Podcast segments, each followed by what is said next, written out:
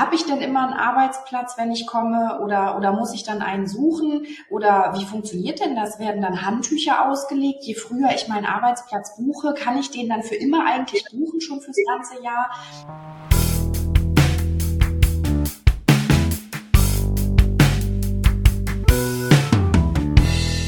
Hallo und herzlich willkommen zu einer neuen Folge Coffee Breaks von der Ministry Group. Ich bin Lena und treffe mich hier alle zwei Wochen, um mich von Expertinnen und Kennern rund um Transformation und der neuen Arbeitswelt inspirieren zu lassen. Und damit ihr keine Folge verpasst, abonniert Coffee Breaks gern bei iTunes oder Spotify und lasst uns bitte auch gern eine Bewertung da. Und falls ihr uns beim Kaffeetrinken lieber zuschauen wollt, ihr könnt natürlich jede Folge auch auf dem YouTube-Kanal der Ministry Group anschauen. Einfach abonnieren. So, und jetzt geht's los.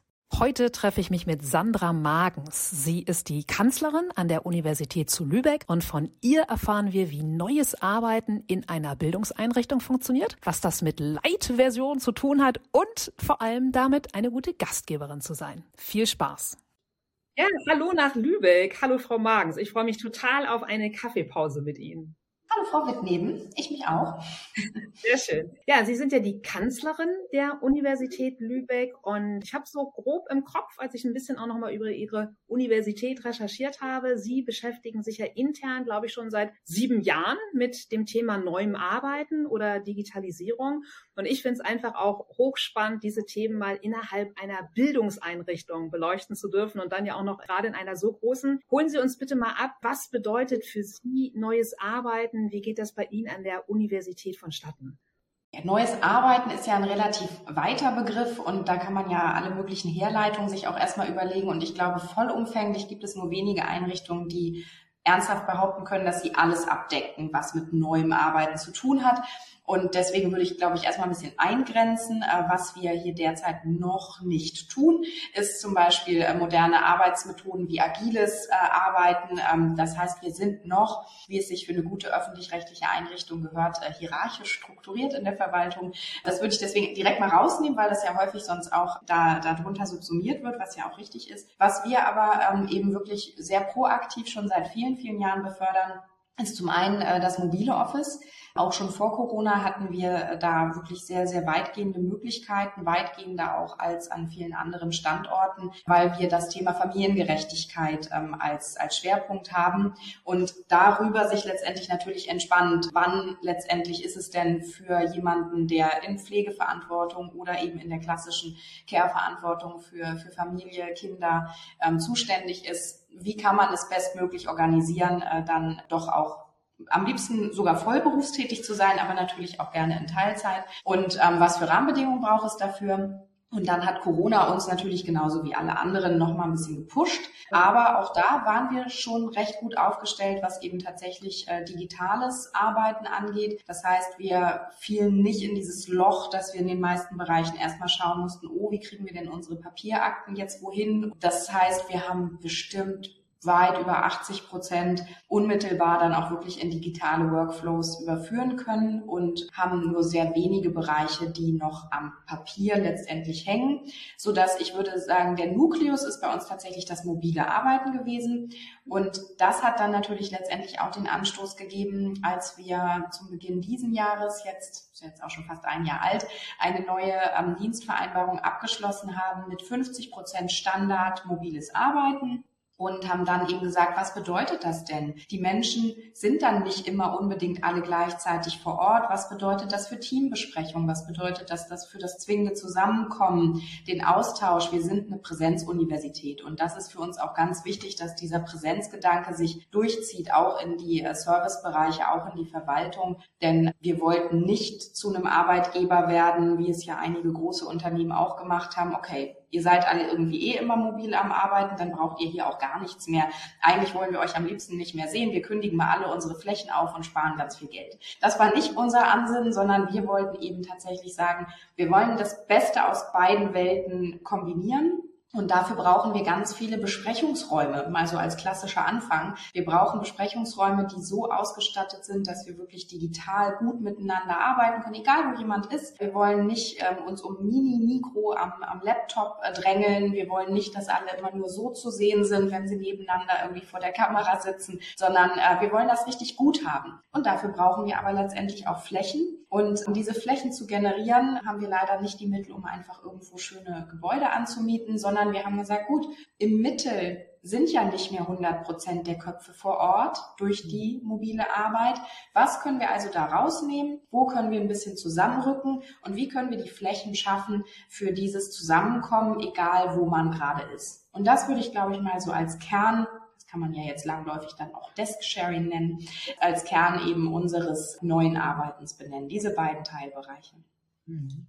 Ja, großartig. Und wie ist das bei Ihnen der Prozess vonstatten gegangen? Weil ich kann mir auch gut vorstellen, dass vielleicht viele Mitarbeitenden gedacht haben, so uiuiui, jetzt habe ich hier aber die letzten 15, 15 Jahre mit meiner Lieblingskollegin zusammengesessen, habe mir hier vielleicht auch ein Büro ein bisschen wohnlich gemacht, überspitzt gesprochen. Haben Sie da mit vielen Herausforderungen ähm, zu kämpfen gehabt, wenn es dann ja einfach eine ganz neue Desk-Politik und vielleicht auch eher eine Klinik gibt oder gab?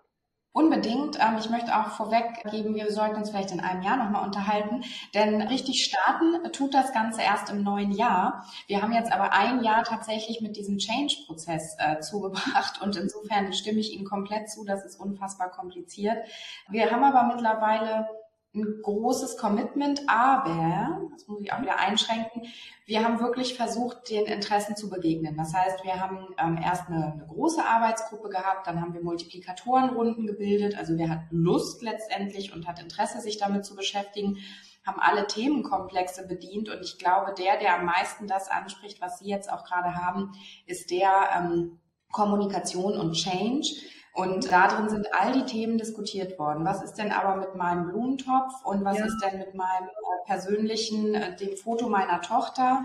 Und ja. was ist, wenn der, der neue Sitzplatznachbar da immer Sauerkraut isst? Ich hasse Sauerkraut und überhaupt eine fremde Maus finde ich total ekelhaft. Nicht nur anschließen finde ich auch. Ne? Also all diese Dinge. Und der redet so laut und ähm, ne, ist den ganzen Tag in Videokonferenzen, super nervig. Wie soll denn das funktionieren? Und habe ich denn immer einen Arbeitsplatz, wenn ich komme oder, oder muss ich dann einen suchen? Oder wie funktioniert denn das? Werden dann Handtücher ausgelegt? Je früher ich meinen Arbeitsplatz buche, kann ich den dann für immer eigentlich buchen, schon fürs ganze Jahr? Also das sind wirklich äh, Diskussionen gewesen, die waren sehr, sehr ehrlich, glaube ich. Ne? Also sie haben letztendlich wirklich alles ähm, auf den Tisch gebracht, wo man irgendwie sagt, das bewegt mich. Wir haben das stilistisch auch so gemacht, dass wir tatsächlich am Anfang einer Sitzung immer das Ganze in Stillarbeit gemacht haben. Also jeder konnte erstmal schriftlich sozusagen ähm, zusammentragen, äh, was ihn bewegt, ohne es direkt aussprechen zu müssen, so dass man dann auch eine gewisse Priorisierung vornehmen konnte, was wurde häufig genannt, was bewegt die Leute eigentlich am meisten. Und wir haben daraus dann abgeleitet ein Leitbild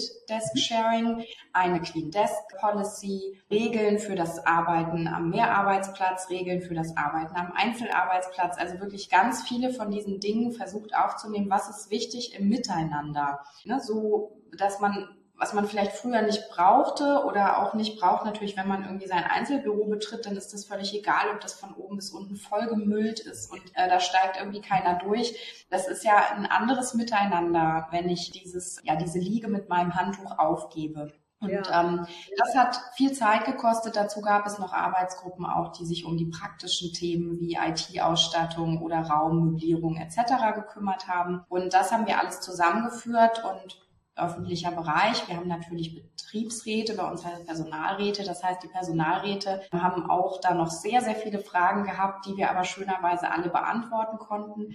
Und was das Ganze flankiert, weswegen wir, glaube ich, jetzt ein recht großes Commitment haben, ist, wir haben viele Abfragen gemacht. Also wir haben wirklich auch nochmal gefragt, wie möchtest du erstmal teilnehmen? Es ist ein Pilot, ohnehin evaluiert. Wie möchtest du teilnehmen? Möchtest du völlig egal, wo du hinkommst, ne? möchtest mitmachen, Open Space und es ist dir völlig egal, wie und wo, mit wem du sitzt? Oder möchtest du so eine Light-Version mal starten, ne? innerhalb irgendwie deiner Abteilung, ne? so dass du irgendwie einfach sagst, okay, ich gebe mal meinen Arbeitsplatz auf, aber ich kenne noch die Gesichter um mich rundherum. Und da haben tatsächlich viele gesagt, okay, ich nehme mal die Light-Version ja. und so starten wir jetzt eben auch, dass wir sagen, wir haben den Bereich, der aus meiner Sicht dann auch von der Umsetzung am schönsten wird, weil er auch einen schönen Begegnungsraum hat und ähm, irgendwie so diesen offenen Charakter am meisten widerspiegelt. Das wird der Open Space Bereich. Und ich hoffe natürlich einfach, dass sich rumspricht, dass das gut ist und dass das Spaß macht und dass wir das eben nach und nach einfach dann ein bisschen ausweiten. Aber ich weiß das nicht. Keine Ahnung. Wir werden begleitend immer wieder Fragen, B-Fragen das ist vielleicht auch da wir eben eine Wissenschaftseinrichtung sind, bei uns basiert immer alles auf Befragung, Daten, Kennzahlen und ja. ähm, ne, das ist, äh, so funktionieren wir irgendwie dann ja doch vielleicht auch noch ein bisschen mehr als eine andere Behörde, so dass ich glaube, dass wir einfach dadurch, dass wir sehr viel mitgenommen haben, sehr viel Input mitgenommen haben, und ähm, auch vielen ja, Bedenken begegnen konnten und auch sagen konnten, okay, du kannst erstmal so anfangen, wie es für dich sich noch wohl anfühlt. Ich habe sehr viele Einzelgespräche auch geführt, individuelle Gespräche und ja, ob es jetzt dann richtig gut wird, ähm, werden wir sehen. Kann ich gerade leider noch nicht beantworten. Ja, ja, stark. Und vor allem, ich glaube, oder ich kann mir gut vorstellen, dass es für Sie auch ein großer Vorteil ist, als Behörde so abfragegetrieben zu sein. Denn wo ist es wichtiger, wirklich en Detail Meinungen einzuholen und Rückmeldungen zu bekommen, als bei so einem Projekt? Und was bei mir gerade äh, so schön resoniert, ist, diesen Zwischenschritt, den sie gehen, dass es jetzt erstmal die Menschen gibt, die sagen, ja, ich habe Lust auf Wandel und ich laufe vorn weg, dass man da dann erstmal so den Fuß sozusagen ins Wasser äh, reinhalten kann, ja, mit diesem Open Space, wo man sagt, ja, aber hier Claudia und Peter, meine Lieblingskollegen, die kommen noch hinzu. Und genau. äh, ich finde es sehr, sehr schön, dieses Beispiel, was Sie gezeichnet haben, mit dem Handtuch sozusagen auf die Liege zu legen, ja, weil wir Menschen ja oder viele von uns ja einfach so gepolt sind mit nicht zu viel Veränderung und das ist meine Liege und dass diesem ganzen Projekt natürlich total entgegensteht. Hm, was mich in dem Kontext auch noch total interessiert, Frau Magens, ist, Sie hatten es zu Beginn erwähnt, dass diese Ehrlichkeit ja so wichtig ist. Also, dass die Menschen ja.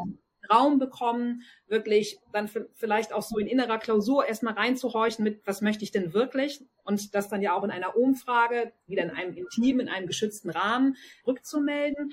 Was braucht es denn Ihrer Meinung nach noch, um so einen Schritt des Wandels, so eine Transformation gemeinsam zu gehen? Also außer der Intimität hinsichtlich der Rückfrage und der Ehrlichkeit. Welche Zutaten braucht es sozusagen? Also ich glaube, die Zutaten erstmal sind natürlich das Umfeld. Also was ich eingangs gesagt habe, ich glaube, richtig cashen kann man tatsächlich damit, wenn man äh, die Begegnungsräume modern und gut gestaltet. Wenn ich eben wirklich sage, wir, wir denken jetzt noch über Kleinigkeiten nach, die sind jetzt noch nicht final, aber wenn die Besprechungsräume einmal werden die modern ausgestattet sein, was bei uns auch nicht überall der Fall ist. Das heißt, es gibt einfach ein kleines anders ne, zu, äh, zu vielleicht den, den anderen Verwaltungsräumen. Und es werden eben Flipcharts oder beschreibbare Wände drin sein, irgendwie eine Snackbox oder so, eine Samovar-Lounge wollen wir machen. Also, dass man irgendwie einfach sagt, wir geben uns Mühe. Ne? Wir sind, ähm, versuchen einfach diesen Bereich so ein bisschen wirklich ähm, liebevoll auch zu gestalten und natürlich bestmöglich für den Austausch auch zu gestalten. Und das ist vielleicht ne, wie wenn man eine gute Gastgeberin ist. So, ja. so soll es sich anfühlen zumindest. Ne? So, das würde ich sagen, ist irgendwie eine Zutat, die, glaube ich, recht wichtig ist. Dann natürlich eben, dass man auch jetzt budgetär äh, irgendwie schaut, ne, es soll die Leute nicht belasten. Das heißt, ich will jetzt deren Budgets nicht über die Maßen belasten, wenn ich sage, ja, du musst jetzt aber noch das alles irgendwie anschaffen, damit du da mitmachen kannst. Weil wir haben natürlich irgendwie zentral dann auch irgendwie Geld reingegeben und gesagt, auch eine Umbaumaßnahme oder so, ne, das äh, leiern wir alles an, das machen wir. Und natürlich so ein bisschen, und da muss ich ganz leider immer so in Klammern setzen, der Vorbildcharakter letztendlich der, der Leitungsebene. Ich kenne eine Kanzlerkollegin von einer deutschen Universität, die hat es äh, komplett durchgezogen und hat tatsächlich auch ihr eigenes Büro aufgelöst. Also sie arbeitet nur noch an, äh, an gebuchten Arbeitsplätzen in der Verwaltung und sie sagt, das ist sehr befremdlich für sie gewesen, aber irgendwie geht's das ist tatsächlich etwas, wo ich auch lange drüber nachgedacht habe, wie das Präsidium letztendlich als Vorbild natürlich auch mitmachen müsste oder wie ich persönlich mitmachen müsste. Mhm. Und habe jetzt auch da ähm, eine, eine Light-Version, immer wenn ich nicht da bin, was auch relativ ja. häufig ist, ne, man ist mhm. ja doch auch recht viel unterwegs, ist mein Büro frei buchbar. Ja. Egal, ob man irgendwie sagt, man möchte halt einfach an meinem Arbeitsplatz, hier wo ich jetzt sitze, ja. sitzen oder äh, man möchte den Besprechungstisch nutzen, der hier mhm. zu meiner Rechten ist. Okay. Ähm, oder ne, da sitzen zwei mit ihren Laptops und hier sitzt einer. Also das ist mir alles völlig egal, man kann das buchen. Und ähm, ich habe mich aber dagegen entschieden, es komplett aufzugeben, aus rein praktischen Gründen letztendlich auch, weil mein Terminkalender tatsächlich von morgens bis abends ja nur aus Sabbeln besteht. Und ich glaube, keiner, ne, keiner fühlt sich wohl, ähm, mit mir irgendwie zu sitzen. Zum einen, weil ich die ganze Zeit sabbel und zum zweiten natürlich auch habe ich viele vertrauliche Themen, wo ich mich dann immer wieder in irgendeinen Besprechungsraum reinbuchen müsste. Mhm. Aber wie gesagt, meine Kollegin macht das und ja. ähm, insofern, ich glaube, es ginge auch. Ich glaube, das ist auch noch so ein bisschen so ein Punkt, wo ich zumindest hoffe, dass das der ein oder andere noch wertschätzend oder so ein bisschen pushend vielleicht wahrnimmt und sagt, okay, sie ist ja auch nicht, ne, dass sie irgendwie sich da jetzt einigelt und sagt, hängen aber meine Bilder. Ja. Ähm, ne, die, äh, die muss man dann eben ertragen, wenn man sich hier einbucht. aber ja, großartig. Genau. Ja, aber das ist für mich auch wieder ein weiterer Beweis des Themas Vertrauen ja, weil unabhängig davon, dass sie jetzt natürlich die Kanzlerin der Universität sind, aber trotzdem ein eigenes Büro, einen Arbeitsplatz sozusagen freizugeben und zu sagen, hey, hier fühl dich wohl und dass sie natürlich auch wieder in Walk Your Talk Manier voranmarschieren, also dass es nicht nur die Mitarbeitenden gibt, die Lust auf Change haben und die anderen dann bestenfalls eben mit motivieren, sondern sie natürlich auch auf der Führungsebene. Und ich ähm, finde es auch total stimmig und bei mir kam da aber gleich so das Wort Wertschätzung in den Sinn, als sie gesagt mhm. haben, wie eine gute Gastgeberin zu sein. Und mhm. letztlich ist das dann ja einfach auch wieder, finde ich, ein schönes Zeichen der Wertschätzung von, von dem Arbeitgeber. Ne? Wenn es darum geht mit, hey, wir wollen hier auch euch wirklich eine Umgebung schaffen, in der ihr gut arbeiten könnt, in der ihr euch eben wohlfühlt. Total schön. Genau viele, ganz viele Fragen kursieren bei den Leuten. Ne? Ja, aber was ist denn? Und das ist, glaube ich, vorher kann man das nicht vollumfänglich beantworten. Und ein bisschen Mut muss letztendlich bei jedem dabei sein, zu sagen, ja, okay, mal gucken, vielleicht geht's ja. Und ich habe eine Kollegin hier, die hat früher bei Arbeitgebern gearbeitet, wo das üblich war Mhm. Desk-Sharing, also lange vor Corona, muss was Modernes gewesen sein.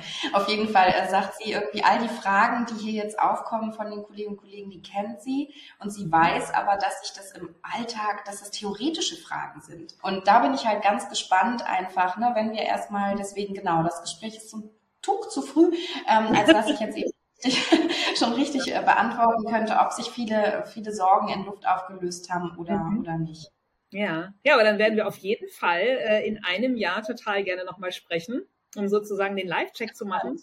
Und abschließend interessiert mich noch total bei Ihnen, Frau Magens, wie trainieren Sie denn ganz persönlich so Ihren Veränderungsmuskel? Haben Sie ein paar Tipps, ein paar Impulse für die Zuschauerinnen und Zuschauer, wo Sie sagen, Mensch, das mache ich in meinem Alltag, dadurch bleibe ich irgendwie lebendig im Kopf, dadurch lade ich mir immer mal wieder was Neues ins Leben. Gibt's da was, was Sie tun? Das ist aber eine ganz schwierige Frage. Und wenn Sie meinen Mann fragen, wird der ganz laut lachen.